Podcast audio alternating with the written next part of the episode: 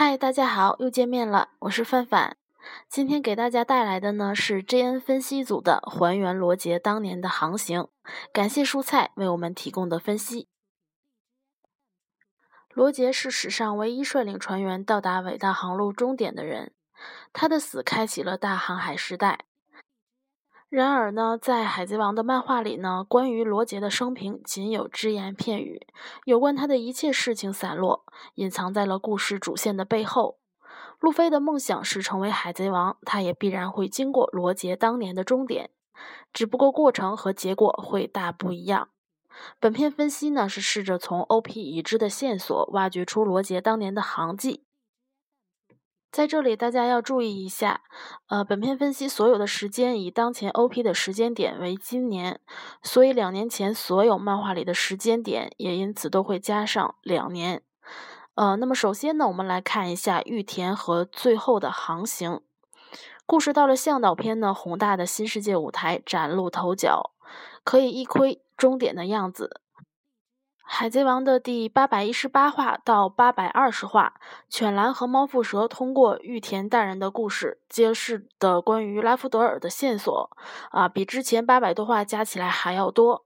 从这几话的剧情中，我们知道了罗杰至少有了两次航行，先是沿着指针的指示到达指针的终点，在那里发现了历史原文、古代文字之谜，并开始了一次寻找拉夫德尔的航行。指针终点应该也有一块历史原文，因为记录拉夫德鲁和其他历史原文的事情呢，只能是由历史原文本身来记的。当然呢，这也等于间接告诉了我们，罗杰在抵达指针终点的那次航行中，并未主动去找并发现历史原文，所以他的船上当时很大可能并没有玉田或者奥哈拉学者等可以读写解读历史原文和古代文字的人。应该是在最后一次寻找拉夫德鲁的过程中，罗杰听说了白胡子那里有个能读写古代文字的家伙，于是才挖了玉田过去。在这里呢，先推导一下罗杰最后一次航行的时间。首先，罗杰被处死呢是在两年前的二十二年前，也就是二十四年前的事情。他被处死呢，是在称霸伟大航路并且解散海贼团一年后，所以说呢，到达拉夫德鲁呢是二十五年前的事情了。罗杰在到达拉夫德鲁之前三年，也就是被处死的四年前，患上了不治之症。并且找到了克洛卡斯上船，那么是在二十八年前找到的克洛卡斯。而雷利在香波地群岛的时候呢，也说过，我们再三恳求他作为船医入伙，陪我们完成最后的航海。这最后的航海呢，在香波地群岛篇的时候，看着就是那么一个普通的词，但是犬蓝揭示拉夫德鲁地点的秘密之后，这个词就有含义了，指的是已经抵达伟大航路指针终点，了解拉夫德鲁的存在，并向着拉夫德鲁前进的那次最终的航行。而按照前面的推理，玉田上船呢，是在抵达指针终点之后，从而可以得知罗杰挖角。玉田呢，也就是玉田犬蓝猫腹蛇上船的时间呢，应当是在二十八年前左右的事情，时间呢应该不会有太大的误差的。玉田上船也补了一个不大不小的伏笔，罗宾在空岛发现的历史原文旁边看到了罗杰留下的古代文字记录，他还奇怪为什么罗杰会写这种文字，他当时当然不知道传承历史原文。刻字记忆的光月家族家主就在罗杰的船上。然后呢，我们再来说一下奥哈拉与罗杰。二十八年前看似是一个不起眼的时间，然而翻回之前的剧情，却发现二十八年前有另一件事情发生。首先，奥哈拉被毁灭是在二十二年前，而在奥哈拉事件之前六年，也就是二十八年前，罗宾的妈妈。奥尔比亚所在的考古探索船出发，而且奥尔比亚所在的这艘船也恰好是导致奥哈拉灭亡的直接原因。奥哈拉研究历史几百年，派出的历史探索船不止一艘，偏偏是在二十八年前的这艘船被发现在探索历史原文，这会是仅仅的巧合吗？啊，那么雷利呢，在香波地群岛的时候对罗宾说过：“我们毕竟只是海盗，要论智慧，根本无法和天才三叶草和奥哈拉的学者们相比。”第一次航行到指针终点的时候，罗杰等人发现了古代文明和历史原文的秘密。但一群不认识古代文字的海盗，仅凭罗杰倾听万物之声的能力，能否完全领会历史原文呢？恐怕不能吧。那么，如果历史原文在罗杰的脑海中向他娓娓道来过去的故事，这也太恐怖了。建国后不许成精啊！那么，罗杰如果想要了解历史原文，还是必须要有人协助。三叶草博士当年也说过，奥哈拉学者是历史上唯一能够解读古代文字的人。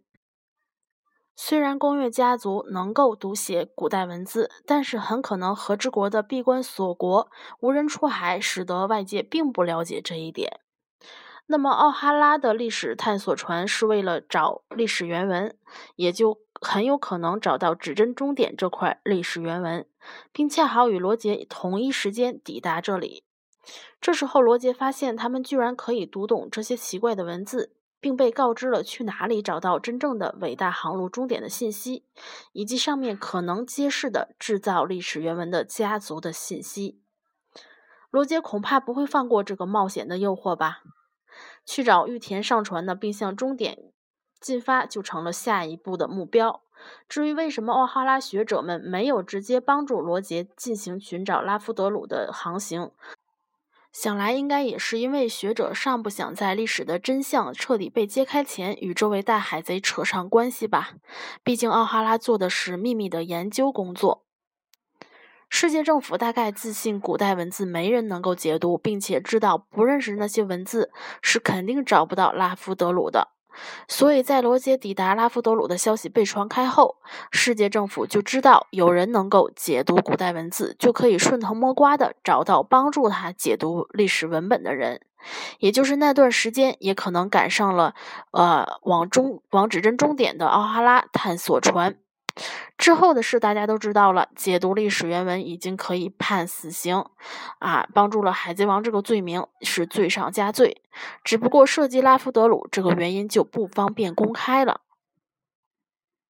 这应该也是犬蓝说，你们实际上就已经先一步开启在那之后的冒险了。路飞船上有目前世界上唯一一个奥哈拉学者罗宾，一路上已经在寻找和解读历史原文，不必像罗杰一样抵达终点之后再回过头去找真正的终点。这一点呢，也是从反方向印证了当年很大可能有奥哈拉的学者帮助了罗杰。否则，为什么犬来会说先一步开启在那之后的冒险呢？路飞船上与其他船最大不同，恐怕就是在于奥哈拉学者罗宾。犬蓝正是因为知道了奥奥哈拉学者的作用，才会这么说吧。而且记得雷利也说过，我们和奥哈拉或许都有点操之过急了。那么再来呢，我们说一下罗杰与四皇。这里呢插一段分析，关于如何抵达拉夫德鲁。从犬蓝提供的情报可以知道，抵达拉夫德鲁需要阅读四块红色的历史文本，而如今除了一直在向导的这块外呢，其他两块分别在四皇凯多还有大妈的手里，最后一块不知所踪。罗杰当年肯定是四块都看过才能到达拉夫德鲁。向导这块呢，一直没动地方就不提了。那么另外三块呢，在这么多年里是怎么个流落历程呢？猫腹蛇倒是说过，呃，一般呢就是把上头的内容呢拓下来就可以了。谁愿意到处搜集那么大的东西啊？啊，带着历史原文旅行的慎平呢，感觉再次中枪了呀！啊，当然呢，还有另外一种说法，就是直接带人去原文面前看，记录内容就可以了。这世上大多数人恐怕也是这么想、这么做的。所以，除了不知所踪的那一块，在凯多大妈手里的这两块，我们先假定他们从罗杰看完之后的二十多年里就没动过地方吧。那么，分析到这里呢，啊，猫叔呢给大家提出了一个一直以来都有的疑问：凭什么罗杰抵达拉夫德鲁就被称为海贼王了呢？寻找拉夫德鲁的四块道标石的过程，如果仅仅是像 RPG 游戏一样的解谜冒险任务的话，那么罗杰应该被称为冒险王才对吧？为什么称号是立于无数海贼顶点的海贼王呢？所以反推之，寻找这四块道标石的路是充满了艰难险阻、战胜和征服了无数强大的海贼才能够走完的。那么从另一个角度想，历史原文存在了长达八百年，不可能只有这二十几年才有人对这些原文感兴趣吧？至少奥哈拉的解读工作不是这一天两天了。而且猫腹蛇也坦诚过，世界上有很多人手里有盗标石的变拓本，啊，四块特殊的红色历史原文恐怕很早就被大海上的各路强者盯上了。罗杰想看到，呃，盗标石的信息呢，势必与这些人起冲突。那么，如今两块石头已在四四皇手里，除了在向导的另外三块，当年呢，是不是也控制在今天四皇一样等级的大海贼手里呢？罗杰正是因为战胜了这些大海贼，才能够看到原文的内容。所以抵达拉夫德鲁的过程中呢，他就已经把新世界的各路大海贼打了个遍了。这样，当到达最终的终点时，他才会名副其实的海贼王。如今，路飞肯定也不会满足于偷偷的去各地搞来托本这么 low 的行为，最起码也要与四皇们打个遍才行吧。那么最后一块不知所终所踪的道标石在哪里呢？今天的四皇中，凯多大妈各有一块石头。红发当年已经到过终点，他本人应该没有成为海贼王的野心，否则第一话的时候呢，就不会对路飞说什么超越我们了吧。最后一位四皇黑胡子啊，倒确实是以成为海贼王为目标，只不过他手里似乎没有石头。白胡子临死前对黑胡子说：“罗杰等的不是你，罗杰等的是能再次抵达拉夫德鲁，找到 One Piece 的人。”那么，白胡子这番话里是不是还有一层意思呢？如今，马尔科率领着白胡子的残党全部藏起来了，藏到了黑胡子乃至全世界都找不到的地方。猫腹蛇倒是说过，他大概知道在哪里。那么，继承白胡子遗志的马尔科带着最后一块石头藏起来，最后被猫腹蛇找到并带给路飞，听起来好像也有那么一点可能性。那么，这里提一句呢，某个当时看起来并不起眼的伏笔啊，小白胡子的妈妈提到过拿下不死鸟马尔科，为了找白胡子留下的巨大的遗产。这貌似是尾田首次提到“遗产”这个词，这里是不是就是尾田在暗示白胡子手里原本也有一块盗标石，只不过跟着马尔科一起藏起来了呢？所以才会被认为下落不明啊。那么威布尔现在已经在冲着路飞前进，从猫腹蛇那边呢，路飞又会与马尔科取得联系，那么相信这件事情呢，早晚有一天也会水落石出的。最后呢，我们来说一下雷利与艾特沃尔海战。玉田跟随罗杰抵达了拉夫德鲁，但犬蓝和猫腹蛇并未跟随到最后，原因大概也提了，他们受了重伤，以至于不能够继续航行。这个受伤的时间点肯定是在玉田上船之后，二十五年前以前，大概就是在二十八年前到二十五年前的之间。这也与卡洛特未出生，啊佩。德洛和旺达还是小时候的时间点呢，有很大可能性相符。当时发生了什么呢？能够让足以匹敌四皇手下最高干部十亿悬赏金杰克的两位强人重伤？当然，二十多年前的猫狗二人不一定有这么强吧。而且，罗杰海贼团另外一个重要成员雷利也有过在啊二十多年前海上遇难，从而呢被小巴救下的经历。要知道，雷利可是在老年时期都能够啊游泳穿越无风带，海王类拿他也一点办法没有。他会重伤到必须被人救的程度吗？雷利、犬蓝和猫腹蛇二十多年前三个强人纷纷重伤，虽然也有可能是三个人不不是同一时间的受伤，但是在罗杰船上呢。是一船精英，三个人先后受重伤，可能性总感觉还是更小一点。反而是遭遇了一场面临强敌的大战，罗杰一方侥幸赢了，但船上一群人重伤，这样看起来更合理。那么有没有那么一场大战呢？还真有。二十多年前的大战，漫画本身并没有提到，但是有部番外提到了。有些人可能已经想到了，对，就是地灵化。为了剧场版《强者之路》而创造的这一篇漫画，每一页都是满满的信息量。如果仅仅是为这一部剧场版进行铺垫和背景介绍，那这杀鸡用的简直是大象刀啊！实际上，地灵化几乎几乎是补圆了二十多年前发生的大部分值得记忆的事情。与其说是介绍金狮子，不如说是在介绍罗杰。他的开篇就是大海战——艾特沃尔海战，发生在大航海时代的开幕之前三年，也就是距今二十七年前，刚好发生在罗杰最后一次驶往拉夫德鲁的航行中。这次海战可以说是罗杰最惨烈的一战。如果不是突发恶劣天气，罗杰一会很可能就全军覆没了。几个强者受伤，这里有个大战。我们还是问那句：这会仅仅是个巧合吗？在数十倍于己的兵力和恶劣的天气之下，雷利、犬蓝和猫腹蛇三人经过大战受重伤，甚至落海都是很有可能的。那么，二十七年前这个时间点，救雷利的小巴是多少岁呢？下集说过，小巴救雷利的时候呢，还是个孩子。从愚人岛的剧情可以推知，十六年前的阿龙是二十五岁，那么二十七年前的阿龙呢是十四岁，而小巴与阿龙的年纪相仿，十三到十五岁的样子，的确还是个孩子。此外呢，我们还可以猜测一下，当年在艾特沃尔海战之时，猫狗会不会也发生了矛盾？比如因为保护玉田不周，导致二人重伤，玉田也受伤，或者玉田让两人下船休养，其中一个同意，另一个不同意，所以他们回到向导的时候就开始反目成仇了呢？总要是有原因的，那么还是等待尾田以后揭晓吧。本篇分析的最后呢，给大家整理出来了，呃，罗杰航行年表。呃，首先呢，未知的时间呢是玉田一行上了白胡子的船。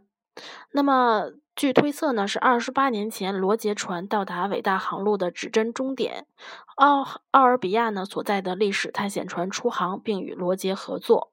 罗杰患上了不治之症，克洛卡斯上船。罗杰从白胡子那里挖角玉田，正式开始最终航行。二十七年前，艾特沃尔海战，雷利、猫狗受重伤，雷利结识小巴，猫狗下船。那么还有一个未知时间呢，就是罗杰通过玉田在空岛上留下的一段话。还有二十五年前，罗杰海贼团征服拉拉夫德鲁，然后解散。那么在这里呢，也插一下，呃，罗杰与白胡子的最后一次会面，告知 O.P 的秘密，这个时间也是未知的。